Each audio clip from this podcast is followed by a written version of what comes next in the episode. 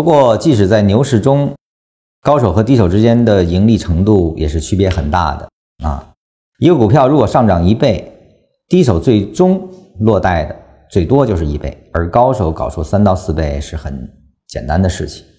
其实股票投资十分简单，最关键的就是成本，而时机其实就是成本。如果你有本事能比市场的平均成本要低，就永远立于不败之地。即使波动是市场的风险所在，那么相应的就提供了利用市场的风险，利用一切值得利用的波动，把持有成本往零甚至负数干下去的机会。这样无论牛熊都无所谓了。有波动就有风险，对应就有利润。对于一个高手来说，只要有足够的时间，一个下跌股票。弄出来的利润一定比一个低手在一个上涨股票弄出来的大。当然，这只是个案例。真正的高手当然不会故意逆着趋势干啊。很多人看到这一段的时候呢，是只看前不看后的啊。在我们的实操中啊，会发现一个现象，就是禅师呢给出了一个很好的方案，就是利用短差。不断的利用买卖点之间的波动，我们把成本逐渐的降下去啊，甚至后面也给了具体的实施方案啊。第一次建多少仓，而后呢，后面拿出机动仓位，逐渐的去分区卷钱，把成本降下去啊。干着干着呢，就发现买上去没给卖点啊，或者卖点没有达到他的预期，就不卖了。而后呢，逐渐的越跌越买，越跌越买，跟趋势为逆啊。本来想做短差，结果越套越深。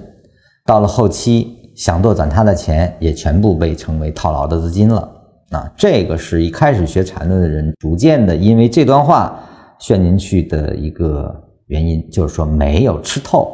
因为大家一定要看到后面的一句话：真正的高手不会。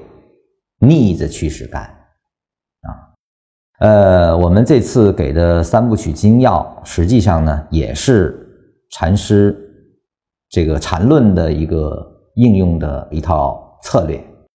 那它一定是在走出右侧强区之后啊，我们说已经进入了上升段之后，利用上升段的短线回落，我们叫顺大逆小去操作。啊，只有这样，你才能在上升中一个波段的震荡上行中，利用短差降低成本，而不是在下跌中越买越套，越买越套，逐渐的沉沦下去啊。所以说，一定是要找到一个大周期的啊。那么这一点实际上在禅师的后面文章中都有所提及，比如说必须站在年线上方，已经从下面下穿年线之后的。甚至用周线的大二买确立，甚至是已经进入了周线二买之上的三买啊，日线三买之后再去操作的，都是为了保证进入了上升通道，而不是逆的趋势干啊。呃，很多人看到这个地方就觉得，包括学一些简单的找买卖点的一些技能之后，就开始实施了，而整个的指导理念没有建立起来，最后回来说产论不好。缠论不对啊，它都是逆趋势去买的啊，实际上完全错解禅师之意的。